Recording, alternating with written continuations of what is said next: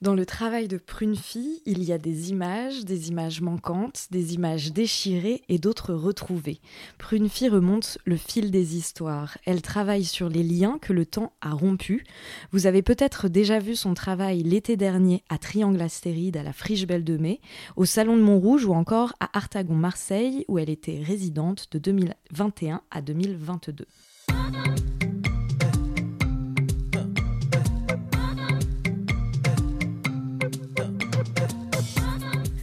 Bonjour à toutes et à tous, j'espère que vous allez bien. Vous écoutez l'épisode 50 de Présente qui est consacré à l'artiste Prunefi.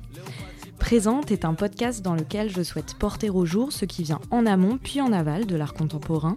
Mes questions portent donc rarement sur les œuvres en elles-mêmes, mais davantage sur toutes les réflexions et les doutes qui gravitent autour de celles-ci.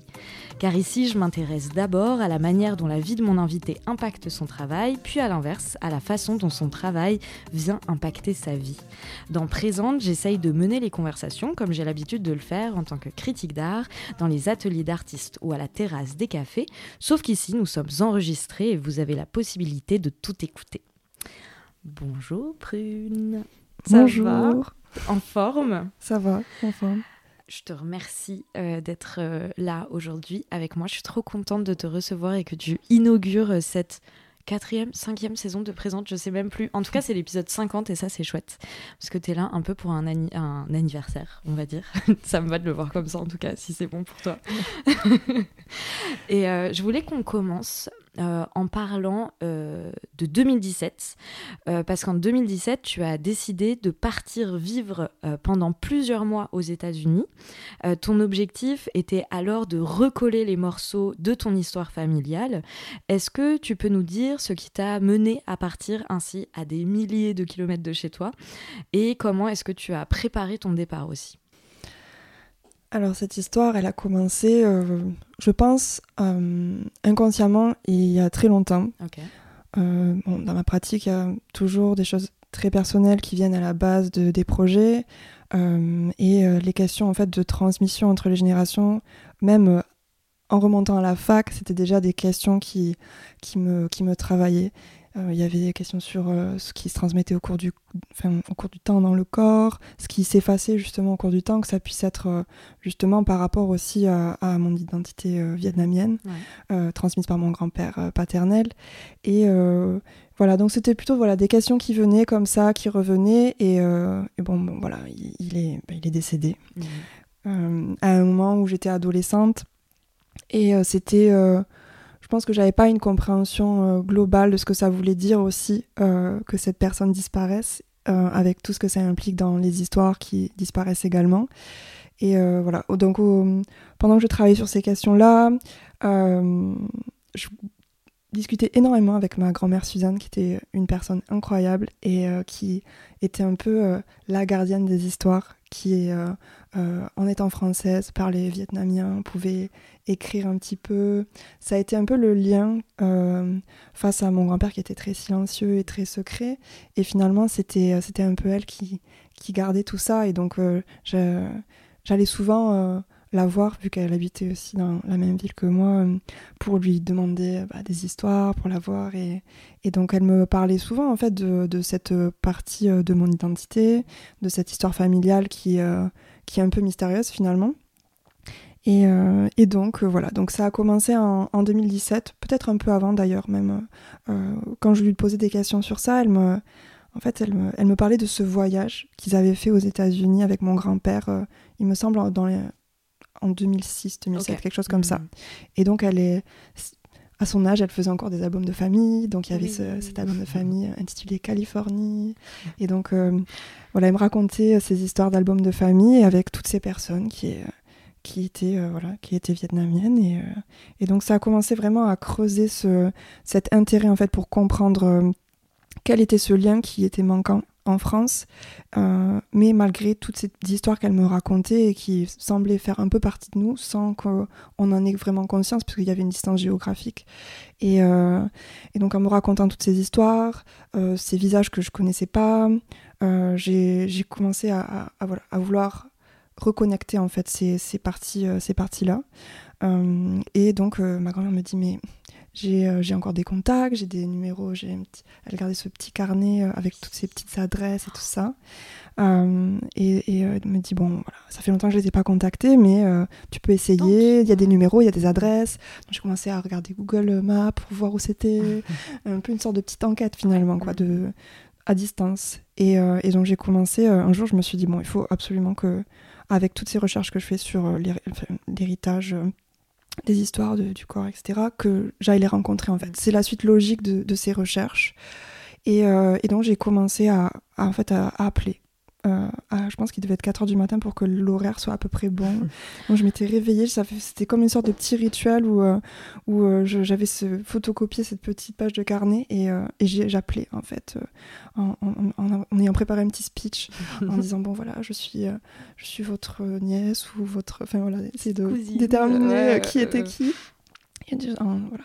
Je suis artiste, j'aimerais apprendre un peu plus de l'histoire de notre famille.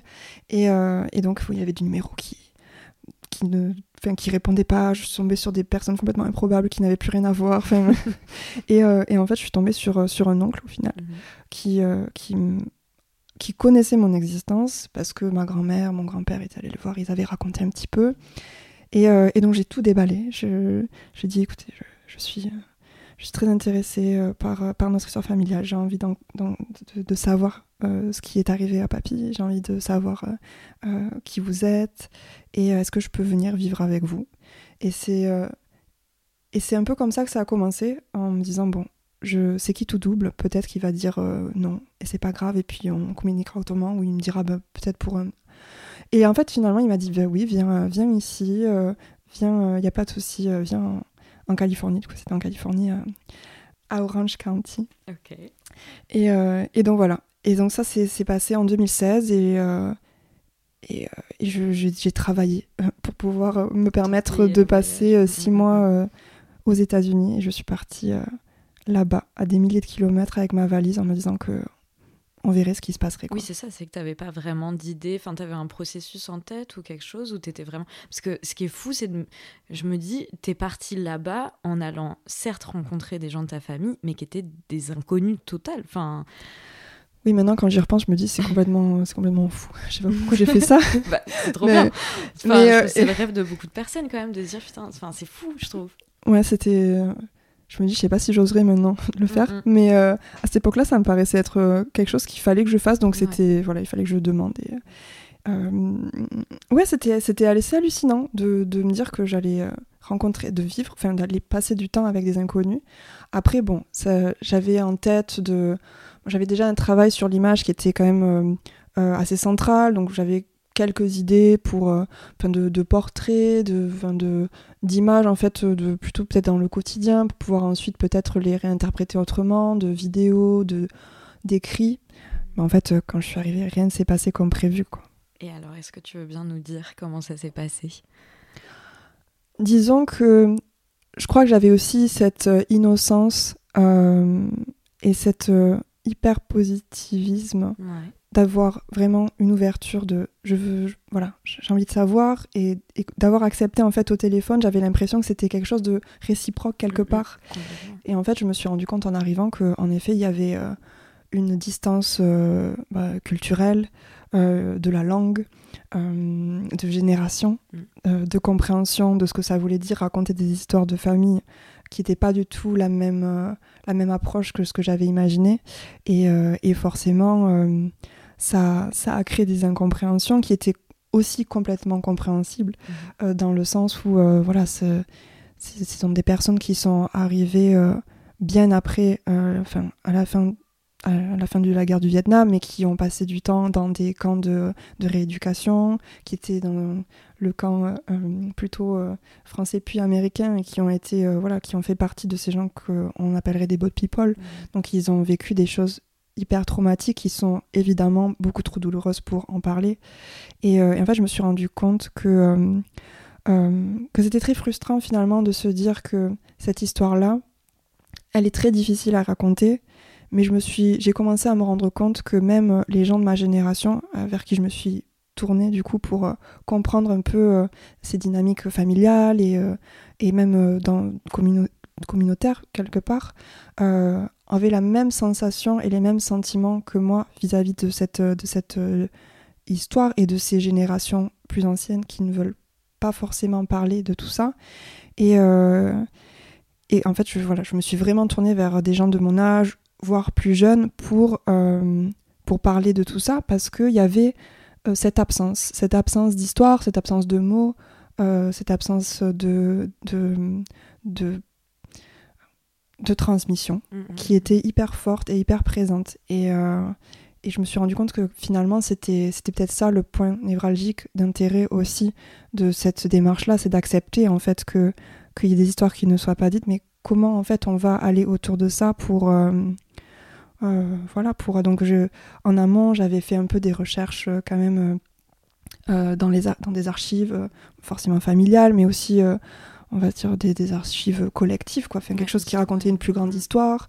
Euh, et puis j'avais aussi euh, plus euh, aussi un intérêt assez fort pour les donc pour la les, ce qui était un peu thérapie transgénérationnelle de comprendre en fait comment par la parole ou par le, partage de, de différentes personnes euh, de, voilà, de nos histoires, on peut aussi reconstruire quelque chose et apaiser euh, certaines, voilà, certaines choses qui ne sont pas dites, ou en tout cas leur donner une forme pour pouvoir euh, trouver une forme d'apaisement. Et ça, ça a joué vachement un rôle dans, dans les rencontres que j'ai pu faire aussi. J'ai l'impression que tu as vraiment mis le doigt en fait sur euh, justement ce qu'on appelle deuxième et troisième génération euh, euh, de l'immigration. C'est que du coup tu sens qu'il y a une histoire qui est vraiment encore brûlante et qui habite les corps en fait, et ensuite une histoire qui est plus éloignée, plus distante et du coup à laquelle on a plus facilement. Bah, c'est plus difficile d'y avoir accès, mais du coup c'est moins compliqué de poser des mots dessus aussi ou de s'y intéresser. C'est qu'il y a une volonté d'un côté d'oubli et à l'inverse de mémoire mémoire de l'autre. Enfin, du coup, c'est, j'ai l'impression que tu étais pile entre les deux, quoi, là, à ce moment-là. C'était...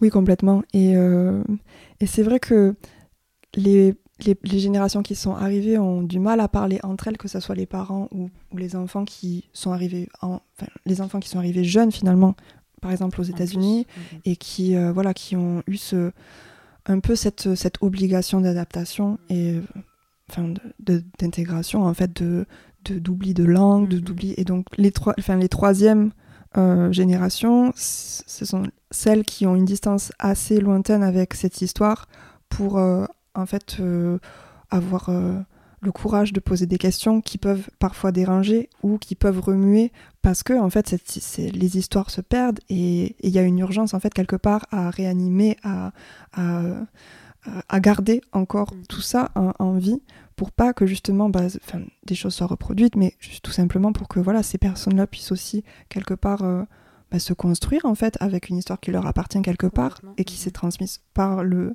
par le corps aussi, par des traumas qui ont pu euh, naviguer à travers les générations et qui sont là et qui, sont, qui pèsent. Et... Complètement. Du coup, je sais pas trop parce, euh, quelle question j'ai envie de te poser maintenant parce que à la fois j'ai une question sur justement la notion euh, transgénérationnelle, etc. et une, plus une sur la question de l'adolescence. Je sais pas laquelle tu préfères. Est-ce qu'on suit le.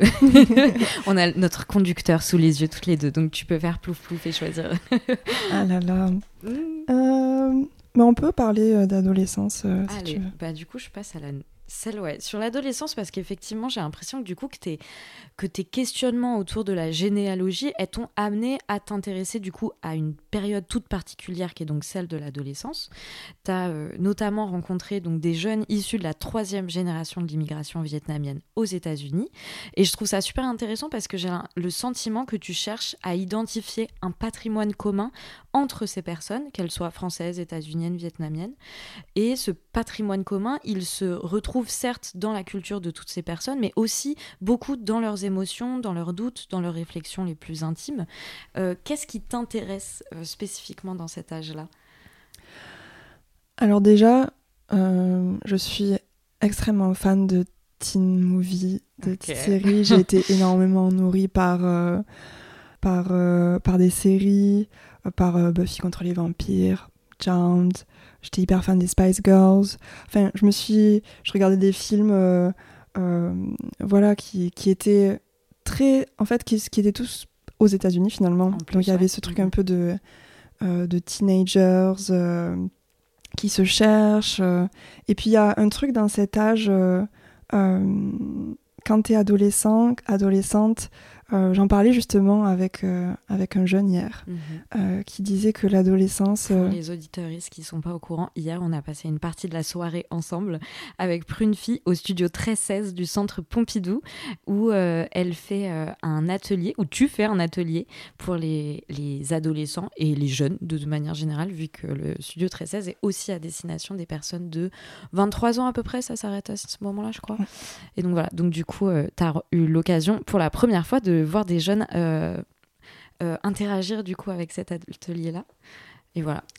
Oui, c'était hyper intéressant de justement d'avoir des retours euh, et, notamment ce, ce, jeune qui me parlait de ce que c'était l'adolescence pour lui mhm. et comment en fait en fait c'était le moment des découvertes, des réalisations de quasi adulte, de pas être totalement dans cette dans cette dans ce moment de de revendication mais d'avoir des bouleversements mm-hmm. internes qui sont hyper forts, qui sont hyper nouveaux. Enfin, il me enfin, j'ai l'impression qu'il disait qu'il y avait des sortes de certitudes euh, qui étaient complètement éphémères, des, des interrogations existentielles, euh, mais qui étaient aussi de passage quelque part, mm. qui bah, justement qui traversaient.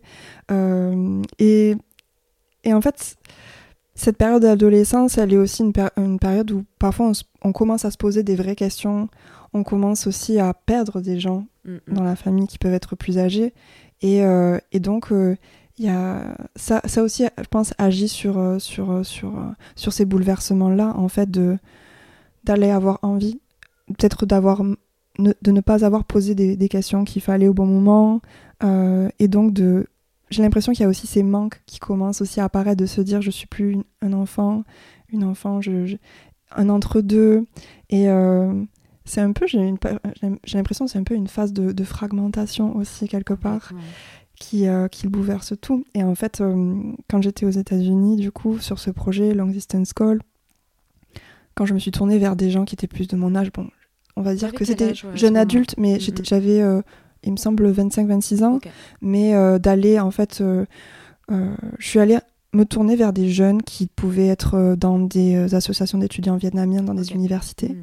Euh, je suis allée à Berkeley notamment, mhm. qui a une énorme association. Euh, je suis aussi allée à des Anza College, qui est euh, à San José, là où je résidais justement.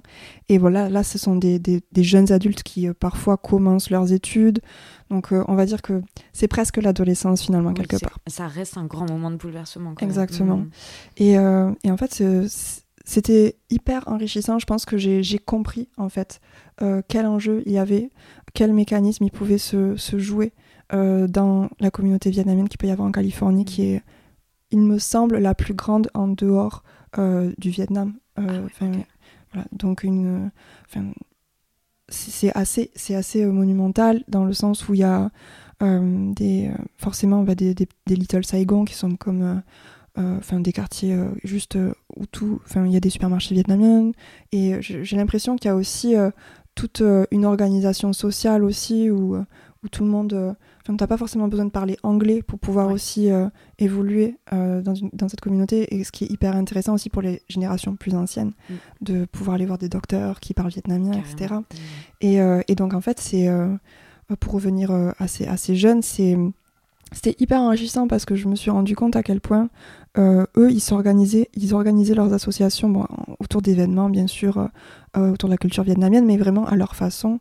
Et euh, j'ai l'impression qu'ils voulaient aussi euh, montrer leur propre version de, de, leur culture, en tout cas de ce qu'ils avaient, de ce qu'elles avaient hérité, et, de donner forme en fait par, bon, bah, des, des, événements culturels, de, des spectacles, des narrations aussi, des, des, chansons. Il y a beaucoup de, de, chants. Par exemple, le, spectacle est organisé autour de la fête du Tête, du Nouvel An vietnamien, c'est hyper important. Et donc toute l'année, se, elle se prépare en fait à, à, faire des représentations où les parents, grands-parents vont peut-être venir et, et donc chanter différentes enfin, des choses qui peuvent être plus populaires euh, pour la jeunesse. Euh, ça transmet aussi quelque part une volonté de, de se réinscrire et de, de, créer sa propre narration face mm. à des histoires oubliées ou non dites. Mais c'est ça qui est impressionnant, c'est que du coup, là, la communauté que tu as rencontrée, du coup, c'est vraiment pour le coup de troisième génération, c'est ça? Ouais, alors j'ai un peu, en fait, j'ai un peu des difficultés à comprendre exactement sociologiquement parce que des fois il y a des 1.5 générations. Ça, ça dépend si les personnes sont nées ou pas. Mhm. Et en fait, ça dépend aussi quand même des familles. Euh, souvent, c'est, je ne saurais pas dire exactement si c'est deuxième et troisième génération. Ça dépend. Mais euh, en tout cas, ce sont des, en, général des personnes qui sont nées aux États-Unis et qui sont allées à mhm. l'école, en tout cas, mhm. euh, aux États-Unis. Voilà. Donc, mais par contre, j'ai aussi fait justement du bénévolat pour une association qui s'appelle ICANN mhm. et euh, qui, euh, qui est vraiment liée à l'enfance des aux jeunes aux tout jeunes enfants qui sont arrivés avec leurs parents tout fin, assez récemment aux États-Unis. Et là il y a encore d'autres enjeux différents qui étaient aussi intéressants de, de d'apprendre en fait de, de, comprendre en fait mhm. quels pouvaient être les enjeux de, des familles qui arrivent aussi maintenant enfin, voilà, il y avait plein de choses qui, qui m'ont nourri en tout cas euh, dans, cette, dans cette recherche. en fait, ça me, ça je trouve ça hyper intéressant parce que je, te l'avais dit en plus, il me semble, quand euh, j'avais fait euh, la visite d'atelier à Marseille avec Flora Feta et Auréa Maclouf. On était venus toutes les trois te voir et je savais parler du fait que mon premier amour était cambodgien-chinois et, et que lui, du coup, il était davantage quand il était ado, justement, dans une espèce de rejet vis-à-vis de la culture de sa maman. Genre, il n'avait pas voulu euh, euh, apprendre le khmer, etc. Enfin, il était vraiment dans un truc de, euh, bah, de rejet, tout simplement. Et que en grandissant, justement, à l'inverse, il avait voulu. Enfin, il, avait beaucoup regretté le fait de ne pas avoir pris de cours et d'avoir été dans cette posture-là. Et du coup, je trouve ça hyper intéressant de voir des personnes qui sont pas nées au Vietnam, mais qui, à l'inverse, elles se rattachent à cette culture-là et veulent la réadapter pas réadapter, c'est peut-être pas le bon terme, mais en tout cas s'en ressaisir, quoi. Je trouve ça. Euh, en fait, je trouve ça fou que des jeunes euh, qui. Enfin, tu vois, en plus, on est quand même à une période euh, de la vie, à l'adolescence, où souvent on est aussi dans une, un mouvement de rejet vis-à-vis de ses parents, tout simplement, quels qu'ils soient.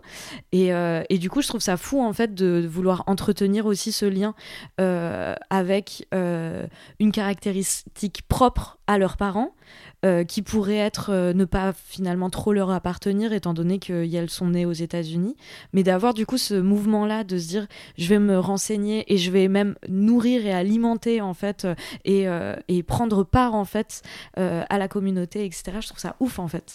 En fait, ce, ce, que tu dis sur le, ce rejet, ça, ça existe évidemment et il y a, y a plein, enfin par exemple euh, je vois des, des, gens de la famille qui euh, vont pas forcément s'intéresser à ça, qui, ont, mm. qui, sont, appartiennent à cette génération-là aussi.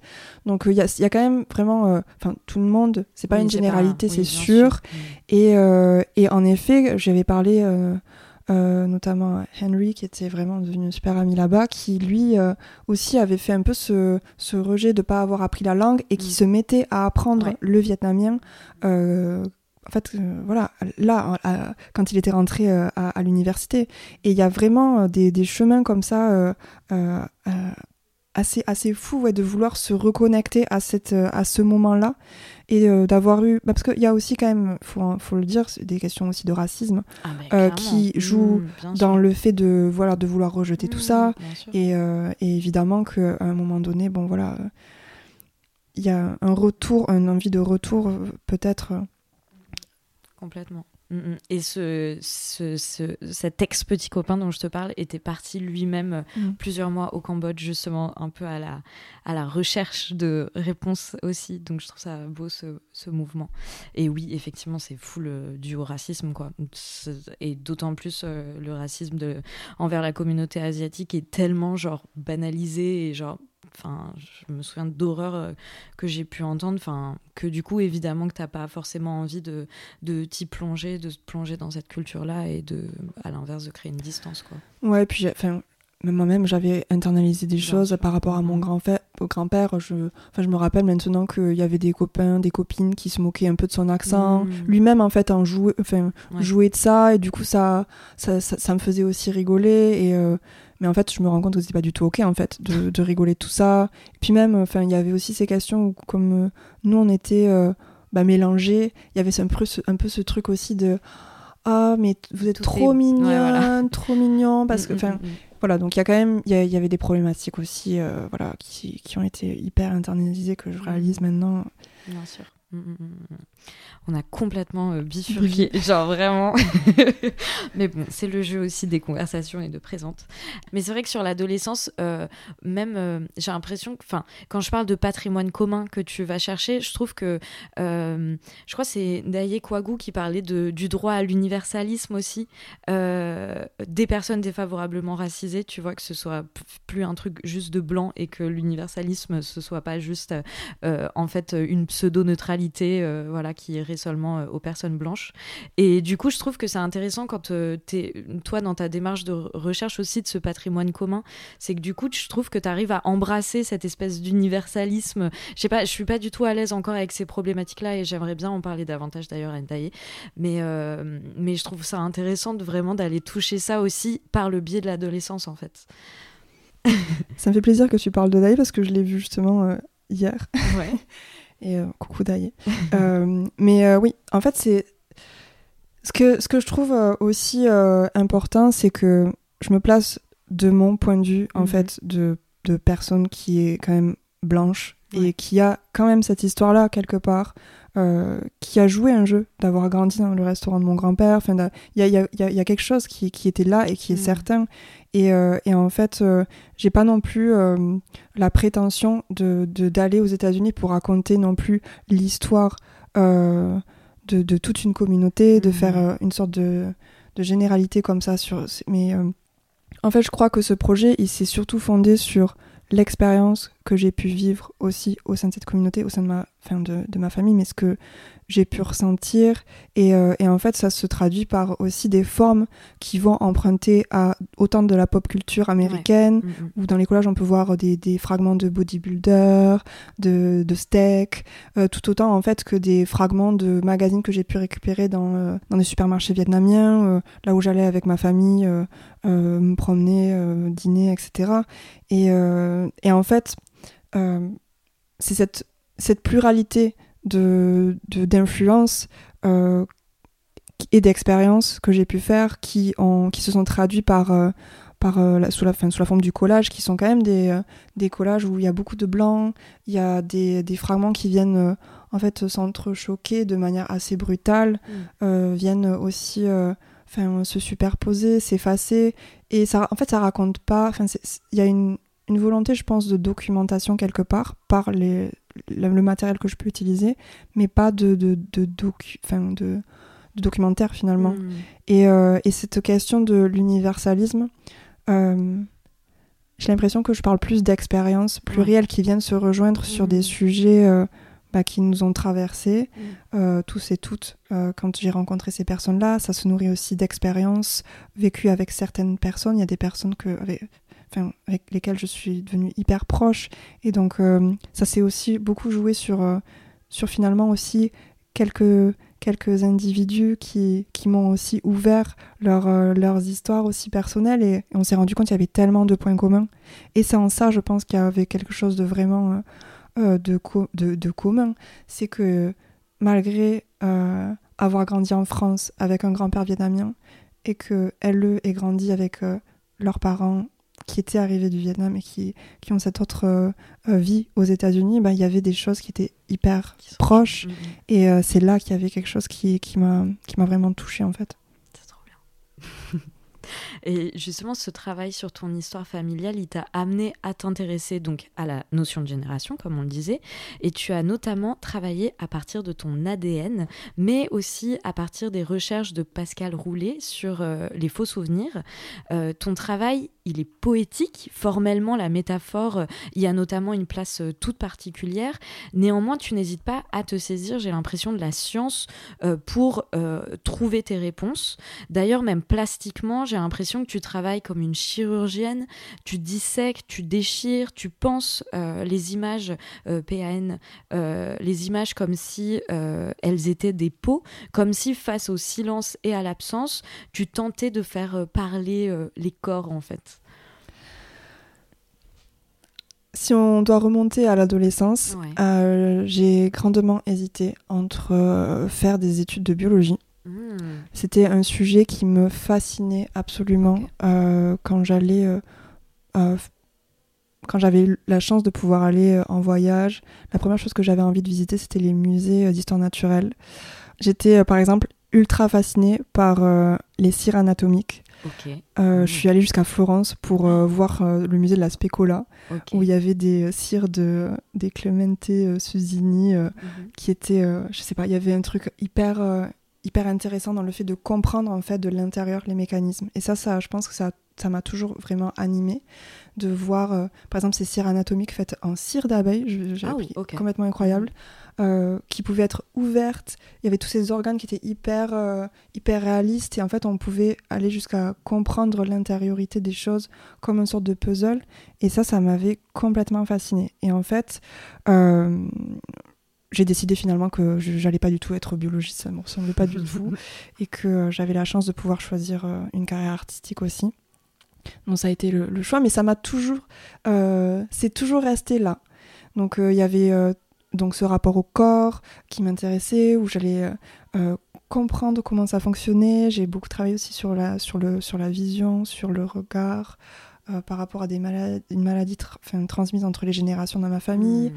Et en fait, en effet, quand, quand la, la, question de la, de la transmission est venue aux États-Unis, euh, déjà, je me suis rendu compte que c'était un pays où on était autorisé à faire des tests ADN et où on pouvait euh, avoir ces données-là, ce qui n'était pas le cas en France, ou de manière ah, détournée mais compliquée, euh, parce qu'il y a des questions un peu touchy sur bah, transmettre ces données quand même mmh, d'ADN, donc ça, c'est une réalité.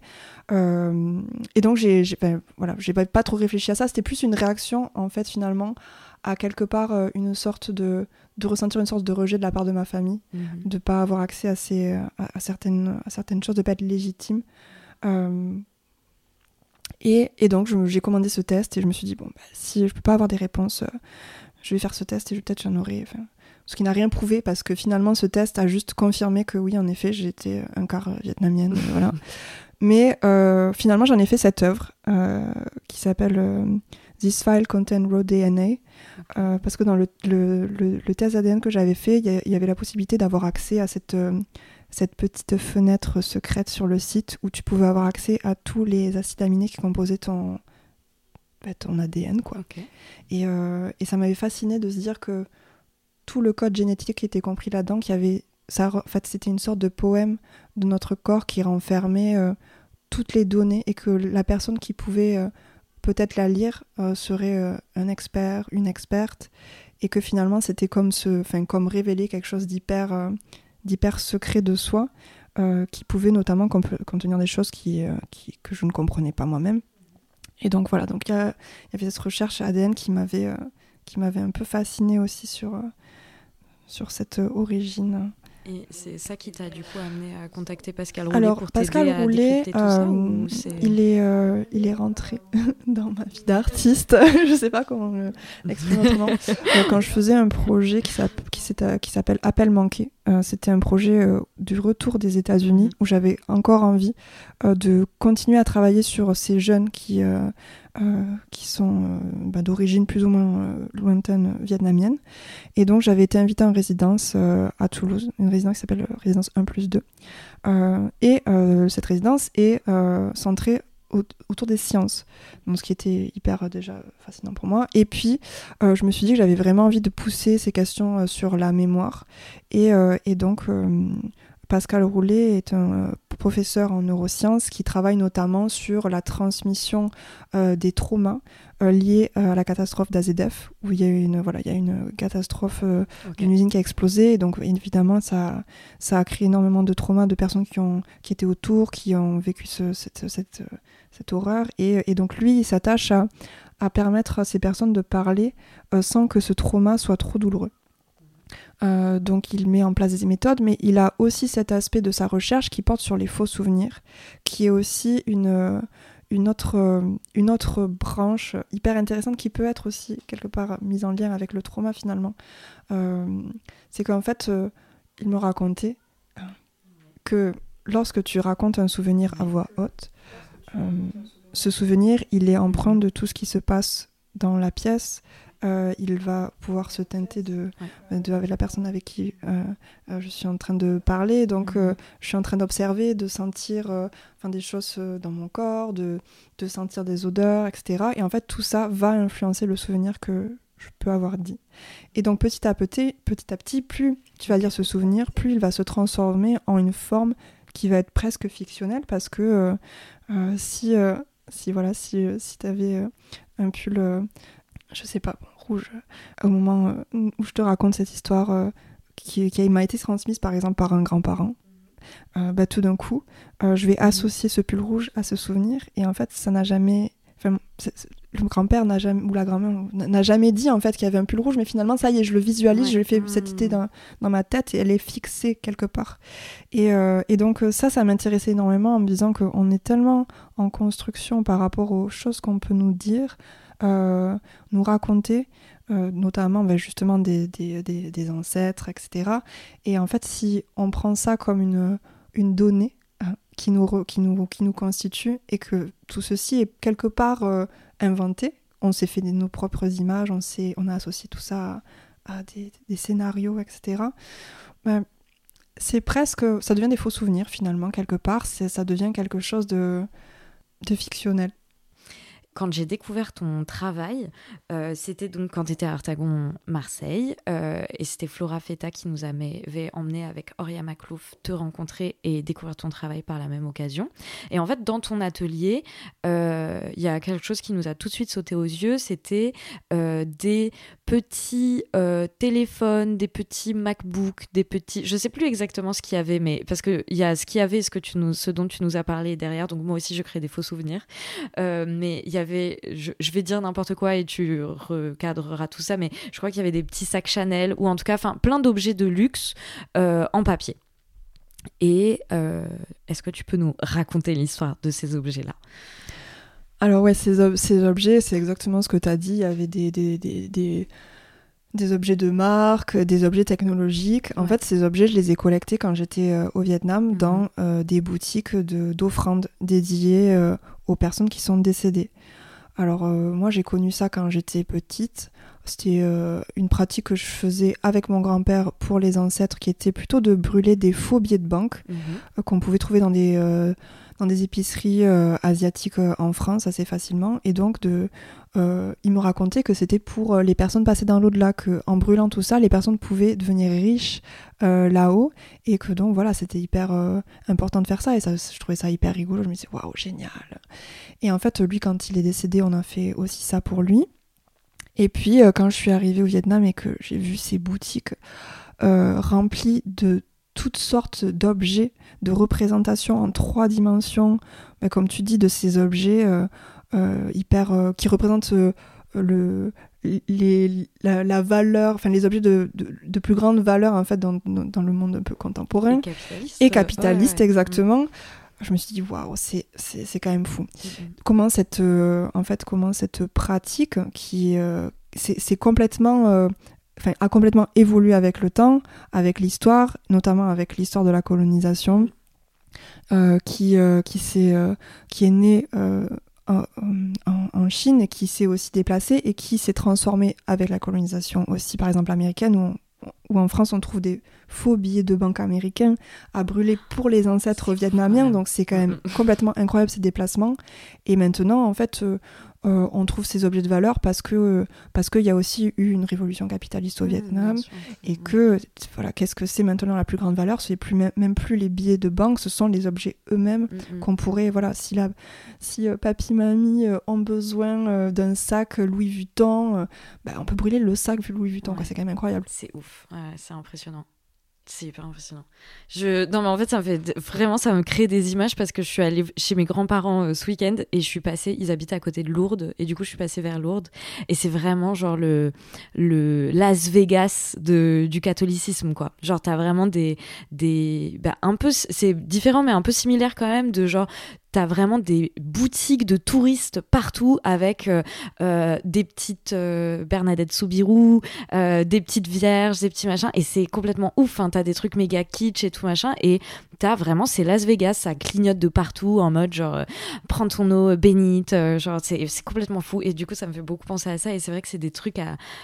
Enfin, ouais, des images complètement délirantes quoi et des mouvements euh, complètement fous aussi quoi.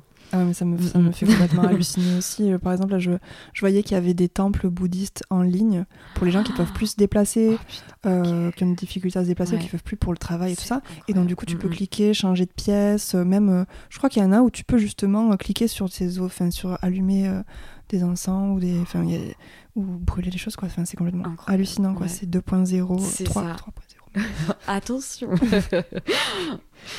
Mais du coup, il y a aussi ces objets qui, technologiques qui étaient voilà, c'est en fait ça m'a scotché de voir des téléphones portables, des, des iPads euh, en carton, euh, même euh, tu vois ils étaient hyper bien faits avec toutes les petites applications dessus, enfin une représentation incroyable. Et en fait je me suis dit mais c'est complètement hallucinant, donc je commençais à poser des questions à mes amis au Vietnam en me disant mais mais attends mais en fait si on, on on croit réellement qu'il y a une transmission à sens unique de ces objets quand on les brûle, euh, attends, mais en fait, envoyer un téléphone portable, ça a une autre dimension quand même. Est-ce que les, les, personnes en fait peuvent répondre?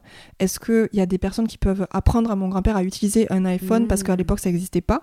Donc est-ce que en fait on peut commencer à communiquer s'il vous plaît? Mmh, mmh. Et, euh, et c'est un peu euh, c'est un peu ça qui a commencé à te mener à ce fameux projet Exactement. The Otherworld Communication, du coup, euh, qui est une performance en fait, où tu te bases en fait sur ces objets-là et que tu as complètement augmenté.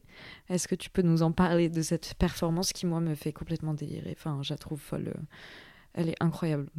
Alors ouais, dans Otherworld Communication, qui est une société euh, bah, de communication fictive, qui permet de faire ce lien entre le monde des vivants et ce monde de l'au-delà, euh, en fait j'incarne une opératrice de l'au-delà euh, qui va fabriquer des offrandes sous la forme de téléphone portable, mais personnalisées. Donc je propose, donc Otherworld Communication, c'est un, un, espace installé où il y a des références à, euh, à une salle d'attente euh, presque médicale, euh, à un salon de voyance, à un, magasin de téléphonie mobile. Enfin, il y a plein de références comme ça administratives qui viennent se réunir.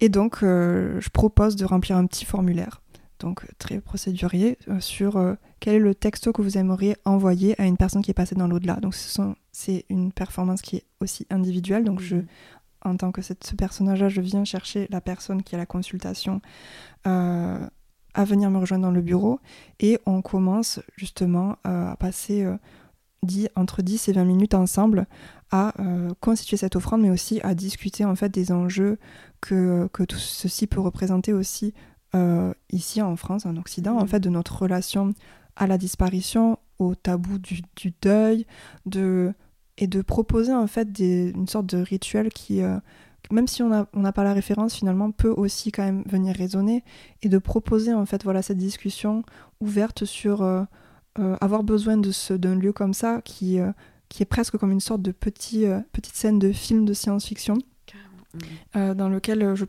il faut quand même soit venir en, en, bah, en, disant bah, j'y crois pas et, je vais quand même essayer. Et en fait, les gens, quand je me rends compte que elles sont hyper sérieuses quand, euh, quand ça se passe et que finalement, bah, peut-être que ça fonctionne. En fait, on sait pas. Il y a toujours ce doute en fait sur, euh, sur, euh, sur cette, cette proposition-là qui je trouvais intéressante, c'est que on a tellement un manque aussi de spiritualité liée à, voilà, au, au deuil. C'est tellement quelque chose qui est lié à des choses hyper difficile, hyper triste. Et en fait, c'est questionner ça sous la forme de, plutôt d'une célébration, de quelque chose qui est une continuité, une proposition de début de communication. Parce qu'en fait, la personne, à la fin de la performance, repart avec cet objet qui n'est pas encore brûlé, qui est, euh, euh, qui est intact. Et en fait, c'est la personne qui va décider si oui ou non elle a envie de l'activer, à quel moment. Et, euh, et, en fait, c'est moi, le, ce rôle-là, enfin, mon rôle, il s'arrête là. Et euh, le questionnement, je pense, continue aussi par la suite, parce qu'il y a des gens qui me disent oh, Mais j'ai encore, j'ai encore, euh, j'ai encore l'offrande, je ne l'ai pas brûlée au bout d'un an. Enfin, ou il y a des personnes qui l'ont brûlée directement après. parce qu'elle voulait pas que. Enfin, fallait absolument que ça s'envoie maintenant. Et, et, donc voilà, donc il y a la constitution d'une archive aussi. Donc à la fin de cette performance-là, je, je, demande aux personnes si elles sont intéressées pour que leur message rentre anonymement dans les archives de la société de communication. et ensuite, les messages, je vais refabriquer des offrandes avec messages, certains messages et les réactiver sous la forme de vidéo. Et finalement, c'est un projet qui nourrit, la performance nourrit l'installation vidéo et euh, l'installation vidéo euh, se, grandit petit à petit euh, et un peu une, forme infinie quelque part.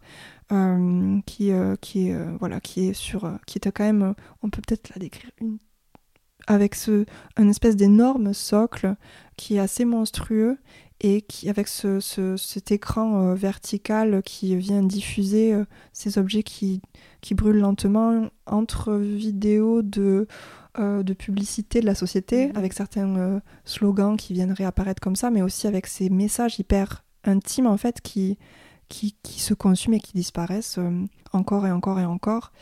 Et voilà, donc ces deux aspects-là se rejoignent. C'est trop bien comme projet. Non, mais franchement, je, trouve ça complètement fou. Faut dire, je l'ai jamais fait encore parce que je pleure tout le temps, donc je pense que vraiment tu m'aurais dans tes bras. Euh, je sais même pas à qui j'enverrai ce truc, mais vraiment, je, je sais pas. je l'appelle truc justement pour mettre de la distance. Je me suis rendu compte, alors que c'est ton travail, mince alors. Et euh, mais ouais, je sais pas, ça me. Et on parlait d'intimité beaucoup hier soir, euh, toutes les deux, et je trouve que c'est fou aussi, c'est que du coup, tu accueilles vraiment aussi l'intimité des gens. Enfin, je me, je crois qu'on en a, enfin je suis même sûre, on en avait parlé euh, il y a quelques mois. Tu me disais que c'était aussi quelque chose qui prenait beaucoup d'énergie. Enfin, tu reçois quand même des, des, des choses assez lourdes, quoi. Mhm. Enfin, c'est quand même hyper impressionnant. Enfin, je trouve. Euh. Bah, quand tu... Oui, en fait, il y a, y, y a, pas mal de, gens qui pleurent. Bah oui, euh, Il y, a vraiment des émotions ultra fortes. Et c'est ce qui est aussi hyper, hyper fort aussi, c'est que ça laisse en fait, ça prouve qu'il y a vraiment un besoin d'avoir cet espace de, de libérer, en, faire des, en fait, de libérer des choses euh, dont on ne parle jamais, ou mm. pas avec euh, cette proximité-là, ou dans ce cadre. Enfin, c'est hyper. Et en effet, ça, enfin, ça je, je, pense que j'ai fait différentes performances de différentes durées, dans différentes temporalités, et, notamment une qui a duré euh, environ une semaine où je performais tous les matins. Et en fait, c'était c'était c'était énormément d'émotions et en fait je me rends compte que euh, euh, j'aurais j'aurais presque besoin moi-même d'un suivi psychologique pour, euh, pour mm. mener ça et puis c'est aussi que j'essaie d'accueillir des choses qui sont enfin j'ai peur en fait des fois d'ouvrir des, des, portes avec des gens et c'est pour ça que ce rôle en fait de distance de l'opératrice elle est mm. aussi très importante c'est mm. que je je garde cette, cette distance de, de, de, froid et de, et de, voilà, de, de questionner plus, d'ouvrir des questionnements et de pas forcément aller vers... Euh, certes, on parle de quelque chose d'hyper intime, mais on... Mais en fait, ça, ça, ça, ça, ça, enfin, ça appartient encore en fait à la personne qui vient, qui vient me consulter. Et, euh, et, et, les questionnements sont pas sur, forcément que sur leur histoire personnelle, mais plus globalement en fait sur des questions de difficulté à parler de ça et pourquoi en fait on a des difficultés. Et donc ça décale un peu aussi cette... Euh, ça, ça, met un peu à distance ma position et cette, euh, cette discussion-là. Mais, euh, mais c'est vrai que c'est... C'est émotionnellement très fort et je suis hyper reconnaissante de toutes les personnes qui, qui me font aussi confiance dans cette démarche-là et ça me touche énormément en tout cas on va aussi partir sur une question intime, mais qui fait écho, j'imagine, à beaucoup de vécu.